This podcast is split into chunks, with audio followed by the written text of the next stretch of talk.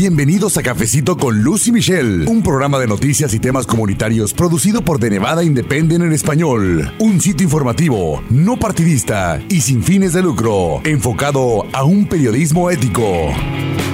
¿Cómo están amigos? Les saluda Luz Gray, yo soy editora asociada. Bienvenidos a un episodio más, que ya por cierto es el 66 del podcast en español de The Nevada Independent, Cafecito con Luz y Michelle. Y bueno, en este episodio les voy a presentar esa conversación que sostuve con el fiscal general de Nevada, el señor Aaron Ford. Mi colega Michelle Rindels y yo nos lo topamos un par de ocasiones, precisamente allá en Carson City, en la capital del estado. Y bueno, pues nos manifestó que tenía interés en regresar regresar a conversar con todos ustedes en español aquí en Cafecito con Luz y Michelle. Platicamos acerca de lo que hace su oficina para ayudar a los nevadenses, qué recursos proporciona en áreas, por ejemplo, como prevención de fraude, reinstauración de derechos civiles. También le pregunté acerca de algunos mensajes que él ha publicado en sus redes sociales con respecto a su rotunda oposición a que se incluya una pregunta acerca de la ciudadanía en el censo 2020. Hablamos también de inmigración del TPS, DACA y de otros temas de actualidad. Así que esta es la versión podcast para usted, si es que tal vez no tuvo la oportunidad de escuchar el programa completo en la radio, que usted sabe transmitimos todos los sábados a las 10 de la mañana aquí en Las Vegas a través de la campesina 96.7 FM. Una conversación que estoy segura va a ser de mucho interés para todos ustedes. Muchas gracias una vez más por escuchar este podcast en español, Cafecito con Luz y Michelle, y por favor pase la voz para que más personas escuchen todos los episodios, los descarguen completamente gratis y sobre todo se mantengan informados en nuestro idioma. Así que vamos a escuchar. Muchas gracias, señor, por venir a tomarse este cafecito informativo. ¿Cómo está? Muy bien, gracias por um, dejarme hablar contigo. Muy amable por venir, gracias por haber aceptado la invitación para venir a conversar con la comunidad latina a través de este programa. Y bueno amigos, les invito a quedarse aquí en sintonía durante todo el programa para que usted pues conozca cómo funciona la Fiscalía General del Estado, de qué manera le puede ayudar a usted y a la comunidad de Nevada en general, incluyendo a los inmigrantes. Le adelanto que esta oficina también trabaja muy de cerca en temas de tráfico de humanos, víctimas de crimen, restauración de derechos civiles y prevención del fraude, entre muchas otras áreas. Amigos de la campesina, les comento un poco acerca de la trayectoria del señor fiscal general Ford para que ustedes pues sepan un poco más acerca de él. En noviembre de 2018 él resultó electo como fiscal general de Nevada, derrotando en las elecciones al republicano Adam Laxalt. El señor Ford tomó juramento ya como nuevo fiscal general de Nevada a principios de enero de 2019. El fiscal Ford también es abogado, fue líder de la mayoría demócrata del Senado estatal y fue maestro de matemáticas en una escuela pública, pero como ya notaron, pues él habla español y eso se debe a que estudió el idioma pues desde muy joven y también pasó un tiempo en la Universidad de las Américas en Puebla, México. En una entrevista que le hice anteriormente comentó que aprendió el idioma también escuchando música de Mana, yo me acuerdo, y del Puma, ¿verdad? sí, cierto. Bueno, además de que también veía las telenovelas o algo así. ¿Cómo, ¿Cómo o por qué se interesó usted, señor Ford, en aprender español?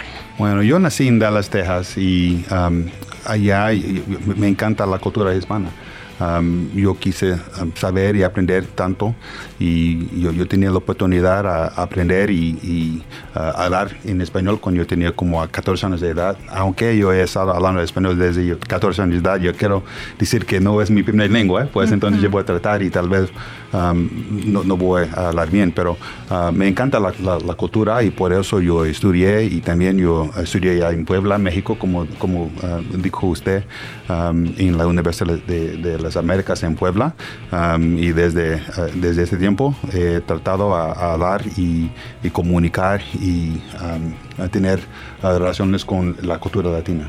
Sí, y bueno, de eso también quiero hacerles una aclaración. En caso de que nos atoremos por ahí con el idioma o algo, vamos a, a nosotros acomodar todo para que el mensaje quede claro para ambas partes y por supuesto para nuestra comunidad. Pero señor Ford, ¿por qué o fiscal? ¿Por qué decidió postularse para la Fiscalía General del Estado? Bueno, tenemos muchos um, um, empleos uh, aquí en este estado, en mi oficina. Y, por ejemplo, en mi oficina aquí tenemos una agencia de protección, uh, protección de, al consumidor que se dedica a combatir el engaño ah, y hacer cumplir de, eh, de los ah, estatutos ah, de protección al consumidor mediante la presentación de demandas civiles, investigar las quejas de los consumidores y participar en investigaciones, por ejemplo, de multiestado con otros fiscales generales y agencias gubernamentales.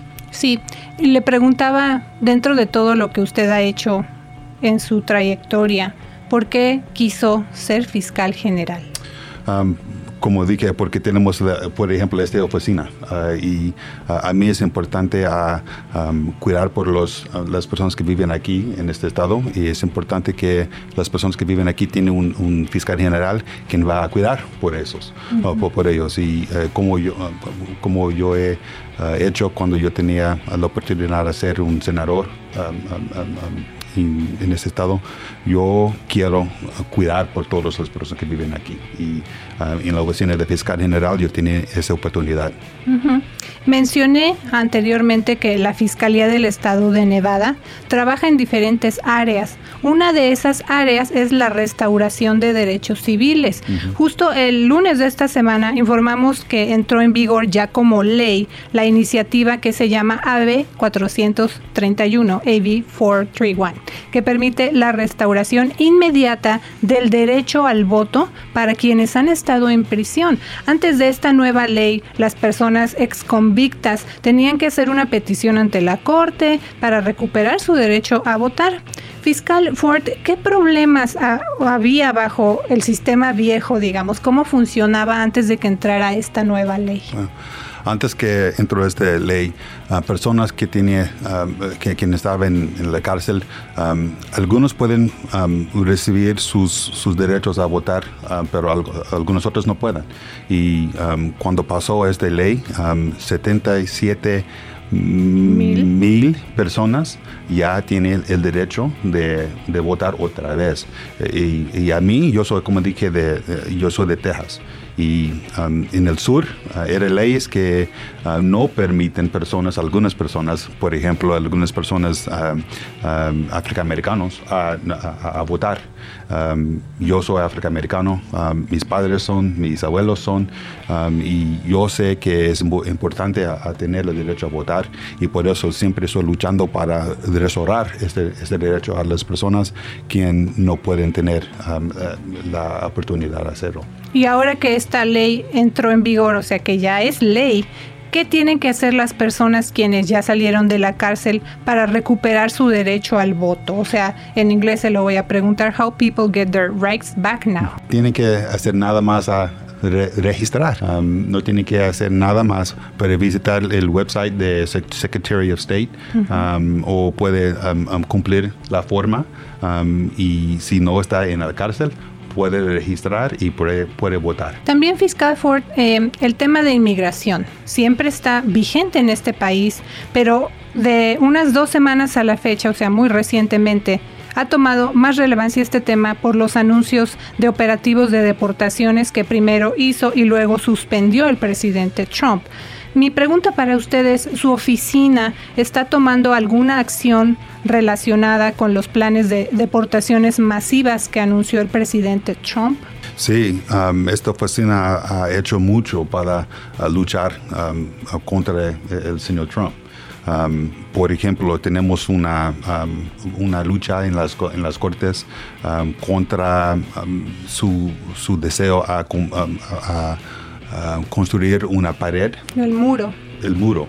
Um, y esta oficina, ya um, desde yo tenía la oportunidad de ser el fiscal general, estamos luchando contra esta, este, um, esta idea.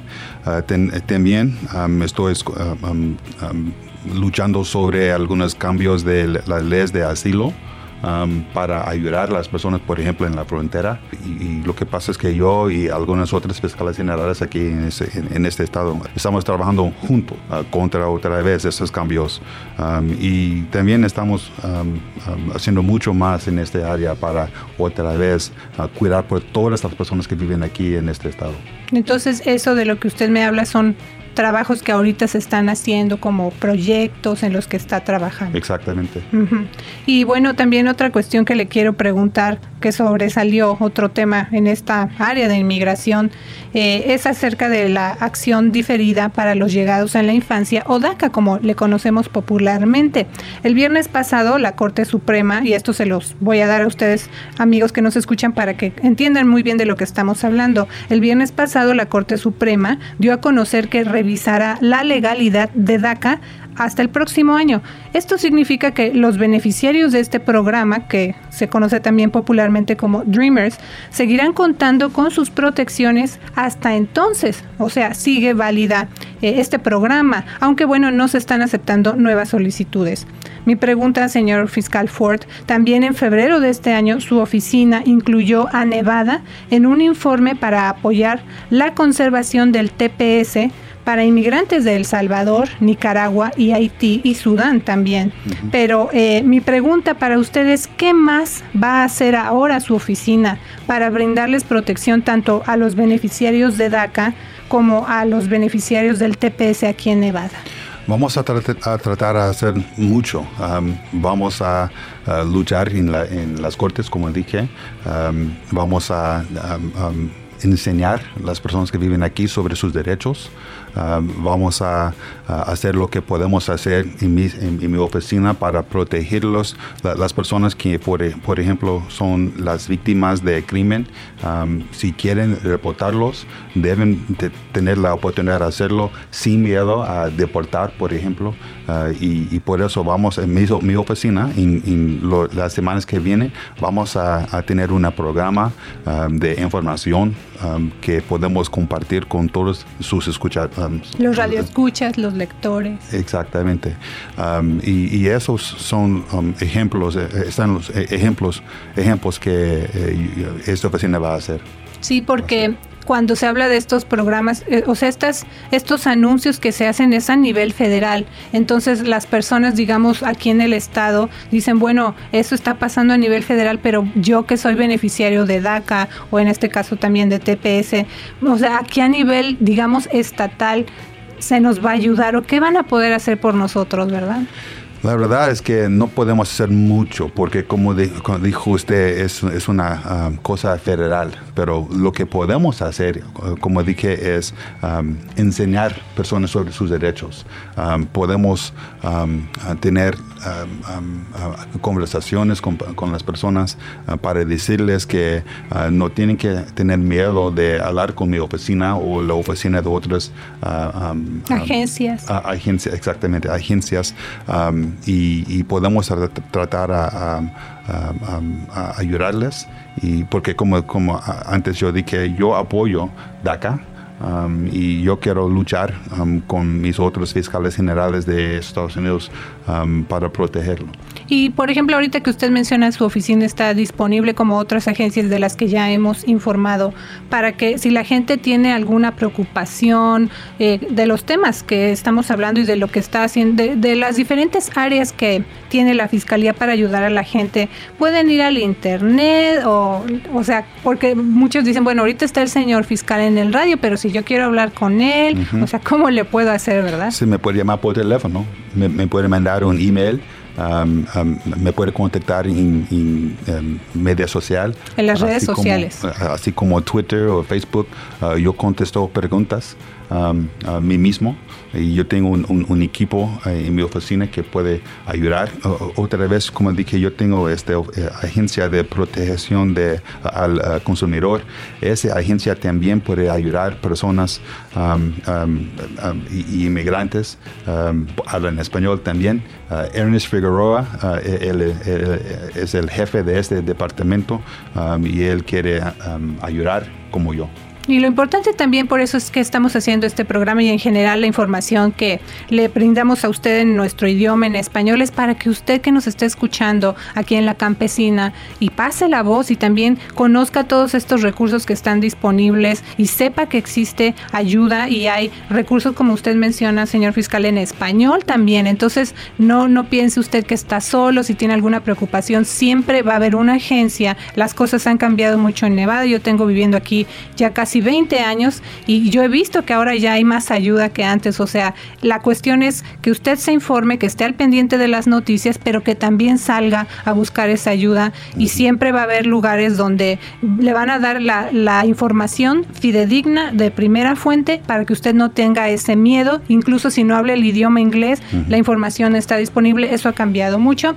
Y usted quería agregar algo. Sí, bueno, yo quiero decir que los inmigrantes aquí estado no deben tener miedo a dar con nosotros. Cuando yo estoy corriendo por la oficina, yo estaba diciendo, que, como, como ya he dicho uh, durante este interview, que yo quiero cuidar por todas las personas que viven aquí. Y yo tengo personas en mi oficina, agencias y todo, que, que va a recibir sus, sus preguntas, uh, va a tratar de ayudarle uh, cuando tiene problemas. Y, como dije, yo, tenemos personas que pueden ayudar. Por ejemplo, si hay, estafas de notario o inmigración, puede contactarnos. Si hay estafas de uh, impostores de IRS, nos podemos contactar. si hay estafas de boletos o otras cosas así, nos podemos contactar y vamos a tratar de ayudarles. Sí, sé que su oficina está trabajando, en otras administraciones lo han hecho, pero ahora sé que en su oficina están trabajando muy, muy de cerca precisamente para la prevención del fraude en diferentes áreas, como algunas que usted ya mencionó. Eh, eso también era una de las preguntas que tenía más adelante para usted, pero ahora que tocó el tema, eso de prevención de fraude es muy importante en esas áreas. Si tiene alguna otra información que agregar con respecto a este tema. Sí, sí, como, como dije, yo tengo esta agencia de protección al consumidor y ah, aceptamos ah, quejas de estafas. por ejemplo, las investigaciones y los procesos iniciados por mi oficina se basan principalmente en, en, quejas. Entonces debe contactarnos. Ah, confiamos en que los consumidores nos alerten sobre casos de fraude, engaño y prácticas comerciales desleales. Uh, una vez que recibimos una queja, nuestros uh, investigadores trabajan para reunir evidencia y determinar si existe evidencia suficiente para procesar un caso. Uh, a cualquier persona que, que piensa que puede ser víctima de fraude, engaño o, o, una práctica comercial desleal para que se ponga un contacto con mi oficina y presente una queja, por favor. Sí, ya hemos informado también de eso, amigos, en The Nevada Independent en español, diferentes tipos de fraude y sobre todo también hemos recalcado mucho, informado esta parte, la comunidad de inmigrantes muy a menudo también presa de estos fraudes, así que es bueno saber que estos recursos están disponibles en la Fiscalía General del Estado. Quiero también preguntarle, regresando entonces a este tema que está un poco relacionado con inmigración y comentarle también, informarle al auditorio, Recientemente, legisladores estatales aceptaron de manera formal fondos federales de 1.2 millones de dólares para prevenir que menores inmigrantes no acompañados caigan en las pandillas, específicamente la pandilla Mara Salvatrucha, que se conoce como MS-13, aquí en el condado Clark. Hubo críticos fiscal que dijeron que esos fondos parecían sugerir que los menores no acompañados son parte de esta pandilla de la MS-13 y que esa percepción de alguna manera era racista. Mi pregunta para usted, ¿cree que hay una conexión entre los menores no acompañados y esta pandilla MS-13? Yo no lo creo la última administración, el mismo antes que yo ah, ganó, aplicó por este, este fondos, fondos y ganamos este fondos. Y mi administración vamos a usar estos fondos. Pero yo no quiero que alguien piensa que yo creo que hay una conexión entre las personas, ah, los niños no acompañados. no acompañados eh, están en MS, por, ejemplo. Vamos a tratar de ayudar a todos los uh, menores. No, que, no, no queremos que nadie esté en, un gang, no sé cómo se dice gang en español, pero um, y, por eso pues, vamos a usar esos fondos. Um, Pandillas, perdón. Eh, gang, dijo. Bandillas, exactamente. Vamos a usar esos fondos para ayudar a todo. Y bueno, también quiero pasar a este tema fiscal, ya que hablamos de iniciativas de ley en segmento anterior, ¿verdad? Ya desde pasadas administraciones, la oficina de la Fiscalía General de Nevada se ha enfocado también en brindar asistencia a víctimas y sobrevivientes de violencia doméstica. En años anteriores, Nevada ha ocupado los primeros lugares en violencia doméstica. En esta sesión legislativa, usted patrocinó proyectos para ampliar cuáles delitos constituyen violencia doméstica y endurece también las penalidades para acosadores y delincuentes que reinciden que en inglés se llama repeat offenders. Esto incluye penalidades muy específicas para violencia doméstica también hacia mujeres que están embarazadas. ¿Qué más nos puede decir de estas legislaciones? Quiero decir que la aprobación de AB 60, 41 y 19 son grandes pasos adelante y los perpetradores y ofreciendo a las víctimas ah, mayores protecciones en las órdenes de, por ejemplo, protección temporales y extendidas y con la mayor confidencialidad del programa de detenciones confidenciales uh, requisitos. Proporcionar servicios directos a referencia tal como asesoramiento legal y acompañamiento um, judicial, asistencia con presentaciones de orden de protección temporal, uh, solicitudes de programa de víctimas de delitos y también de solicitudes de refugio. Como dije, mi oficina quiere ayudar a personas que son uh, víctimas de, crimen y estas leyes tratan de hacer eso. También tengo otra pregunta fiscal. En un memorándum interno que usted mandó a su equipo muy recientemente, en abril de este año, dijo que quería que se enfocaran menos en castigos y más en la rehabilitación de criminales. ¿Por qué mandó ese memo? O sea, ¿por qué tiene usted esa visión de enfocarse en la rehabilitación de criminales? Porque ah, en mi mente es, es mejor tener esas personas ser un parte de la comunidad en vez de ah, contra la comunidad. Y si ha pagado su condena. Su condena debe tener el derecho a vivir juntos con nosotros. Los estudios dicen que es mejor hacer este tipo de mental en vez de, decir que deben regresar a la cárcel y por eso ah, tenemos estas leyes ya que pueden ayudarlos. Sí, como en todos los tópicos, la mayoría de los tópicos, siempre hay dos partes, ¿verdad? Entonces también hay quienes critican o no están a favor de esa medida porque dicen, bueno, ¿cómo es que se va a permitir o enfocarse más en rehabilitar a los criminales, ¿verdad? ¿Hay alguna evidencia de que esa iniciativa esté trabajando, que sí esté funcionando? Sí, hay, mucha evidencia de eso. Um, pueden leer um, e, e, esos estudios, ¿estudios? ¿Está bien dicho? Esos estudios um, uh, de este país y otros países. Otros países también están tratando ese, ese moda de, de responder y es mejor por las comunidades a tener esas personas como ser, a ser un parte de la comunidad, como dije, en vez de contra la comunidad. Fiscal, justamente hablando de que la comunidad puede tener comunicación con usted a través de las redes sociales, estaba revisando Twitter y algunos de los mensajes que usted ha mandado. Y también hemos hablado mucho de un tema que está ahorita también tomando mucha relevancia porque ya viene el censo en el 2020, entonces hemos informado de todo eso, pero usted mencionaba que en administraciones recientes o demócratas demandaron al gobierno por qué eh, incluir la pregunta de ciudadanía en el censo. Entonces usted dijo, yo no era fiscal general en ese entonces, pero ahora que ya lo soy, su oficina dice que eh, lo mencionó en su cuenta de Twitter, también tiene planes de tomar acciones muy específicas. Hábleme de eso de ese mensaje de Twitter que usted manda. Sí, porque lo que pasa es que yo creo que las personas que quieren um, poner una pregunta sobre um, ciudadanía, ¿está bien dicho? Eh, la ciudadanía. Sí, um, nada más está diciendo eso para dar miedo a otras personas, inmigrantes. Yo sé, es la verdad. Y por eso yo voy a luchar contra eso. yo no, no fue el fiscal general cuando uh, este presidente dijo que, lo, que, quiso poner este presidente, pero ya, ya, ya soy. Y yo voy a luchar con, otra vez con otras fiscales generales en, este, en, nuestros Estados Unidos contra esta forma de, de intimidación, porque no está bien. Y cuando dice trabajar con otros, eh, otras oficinas en todos los Estados Unidos, entonces esa es la, la respuesta que usted da de decir, es la, la manera en la que se va a actuar, que Nevada va a actuar para que no se incluya esta pregunta de ciudadanía en el censo. Exactamente. Y, y, y si necesitamos ir al, um, a los cortes otra vez, vamos. Ujú.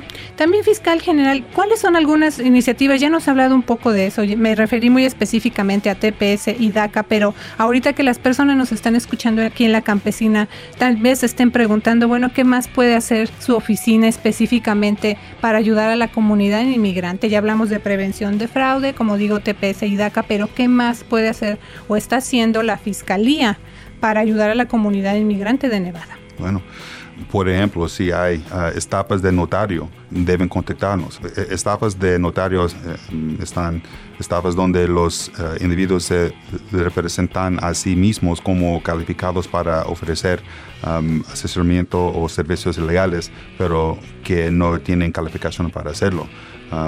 Si, por ejemplo, si bien notario público se traduce como notario público en inglés, los uh, deberes bajo la ley de los Estados Unidos son diferentes y los uh, de muchos países de, de habla hispana. Um, en los Estados Unidos, los notarios, por ejemplo, no pueden desempeñar las, las funciones de un abogado. Um, la práctica de la ley sin una licencia um, emitida en este país y es un delito en los Estados Unidos. Um, los notarios solo pueden proporcionar las, lo siguiente, tomar un, reconocimiento, administrar un juramento o, afirmación, um, certificar una copia o ejecutar una escritura notarial. Y la razón por qué estoy diciendo eso es porque es un otro ejemplo uh, y, un modo que mi vecino puede um, comunicar y ayudar la, la uh, comunidad latina. Y es nada más un ejemplo. Hay muchos más ejemplos, como dije, si hay estafas uh, de imposteres de IRS, um, uh -huh. hay estafas de boletos, hay estafas de puerta en puerta, um, donde los estafadores se acercan a su puerta y anuncian un producto o servicio que pueden no ser como la anuncian. tenemos estafas de jugos en, lin en línea. Uh, de juegos en línea. Sí, exactamente. -huh. Y también estafas de plataformas sociales. Hay muchísimas uh, estafas y mi oficina puede ayudar. Bueno, fiscal, se nos va el tiempo, pero le quiero hacer otra pregunta porque es, se me hace importante que la comunidad también sepa. Usted tomó posesión de su cargo pues a principios de este año. ¿Cuáles son sus prioridades a corto plazo y a largo plazo? Your goals, short term and long term. Sí, um, bueno, yo voy a tra tratar de decirlo en, en, español, pero tal vez me, me, me debes no citar, ¿ok? Porque lo que pasa es que yo tengo, cuando empecé este empleo, yo dije a las personas que vi que mi equipo que yo tengo tres um, prior prioridades. prioridades. Una, uh, y, y, y se, se, dice los tres Cs. Las tres uh, Cs. Uh, las tres Cs. La primera C es, um, quiere decir Consumer Protection. Protección al consumidor. Exactamente. Y, uh, hemos hablado sobre eso um, mucho durante esta entrevista. El segundo C quiere decir protección de constitutional rights, derechos constitucionales. constitucionales. El tercer C quiere decir Criminal Justice Reform, una reforma del sistema um, crimen. Um, y esas son mis prioridades para tratar a, ayudar a todas las personas que viven aquí, um, si es un ciudadano o, si es un inmigrante, uh, si tiene papeles o no, no me importa. Um, esos tres, tres Cs um, son mis prioridades. Ahí resume todas estas prioridades. Bueno, pues muchas gracias por haber venido a tomarse este cafecito informativo. Ya lo hizo anteriormente en español y esta es la segunda vez que nos acompaña aquí en Cafecito con Luz. Así que muchas gracias al señor fiscal general Aaron Ford por haber venido aquí a Cafecito con Luz y Michelle. Muchas gracias. Gracias por estarme. Y también muchas gracias a usted aquí en Cafecito con Luz y Michelle. Que tenga una semana llena de éxito. Mi nombre es Luz Gray con De Nevada Independent en español, nuestro estado, nuestras noticias, nuestra voz. Gracias por habernos acompañado a una emisión más de Cafecito con Luz y Michelle. Un programa de noticias y temas comunitarios producido por De Nevada Independent en español. Un sitio informativo, no partidista y sin fines de lucro, enfocado a un periodismo ético. De Nevada Independent en español, nuestro estado, nuestras noticias, nuestra, nuestra voz. voz. ¿Qué tal? Les saluda Luz Gray. Los invitamos a escuchar nuestro programa de noticias todos los sábados a las 10 a.m. en la campesina 96.7 FM. Lo que necesitas saber acerca de política, inmigración, educación y otros temas de interés para usted y su familia. Tómese un cafecito con Luz y Michelle todos los sábados a las 10 a.m. en la campesina 96.7 FM. The Nevada Independent en español, nuestro estado, nuestras noticias, nuestra, voz.